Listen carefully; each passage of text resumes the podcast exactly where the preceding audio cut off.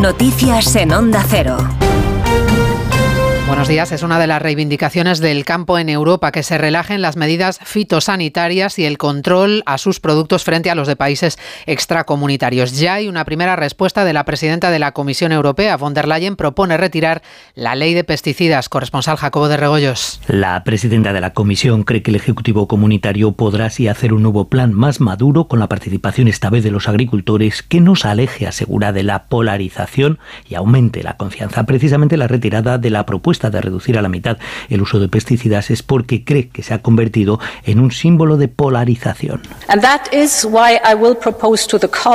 Y por eso propondré al Colegio de Comisarios que retire esta propuesta.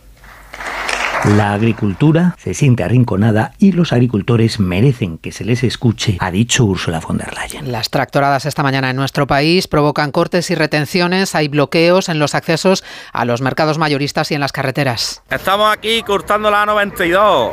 Hay bastante gente, mucha gente. ¿Vale? Haremos cortes intermitentes puesto que los usuarios de la vía queremos que sean nuestros aliados. No queremos que sean nuestros enemigos, ¿vale?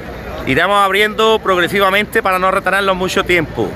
Hasta que nos deje la Guardia Civil. Hacemos repaso por los puntos más complicados hasta ahora desde la Dirección General de Tráfico de GT. Alfonso Martínez, buenos días. Buenos días. Hasta ahora por movilizaciones agrícolas están cortadas en ambos sentidos. En Jaén, la 4 en la Carolina, en Badajoz, la 66 en Almendralejo, en Zaragoza, la 2 en la Almunia de Doña Godina, en Toledo, la 5 en Maqueda y Calipofado y en Valencia, la 3 a la altura de Útil. Intransitable además en Toledo, la 4 en Seseña, en sentido Madrid, en Cádiz, la 4 en Jerez de la Frontera, dirección Sevilla, en Granada, de entrada por la 92 en varios tramos, en Huetor, Tájar, Albolote y Santa Fe, y también en la 44 en Iznayoz, en Lleida, la 2 en Belloc de Urgel hacia Lleida capital, y en Toledo, la 4 en Madrid de Jos y la 42 en Illescas, en ambas vías dirección Madrid, al igual que en Sevilla, la 4 en varios tramos, en Écija y Carmona, y en la 92 en Estepa, dirección Málaga.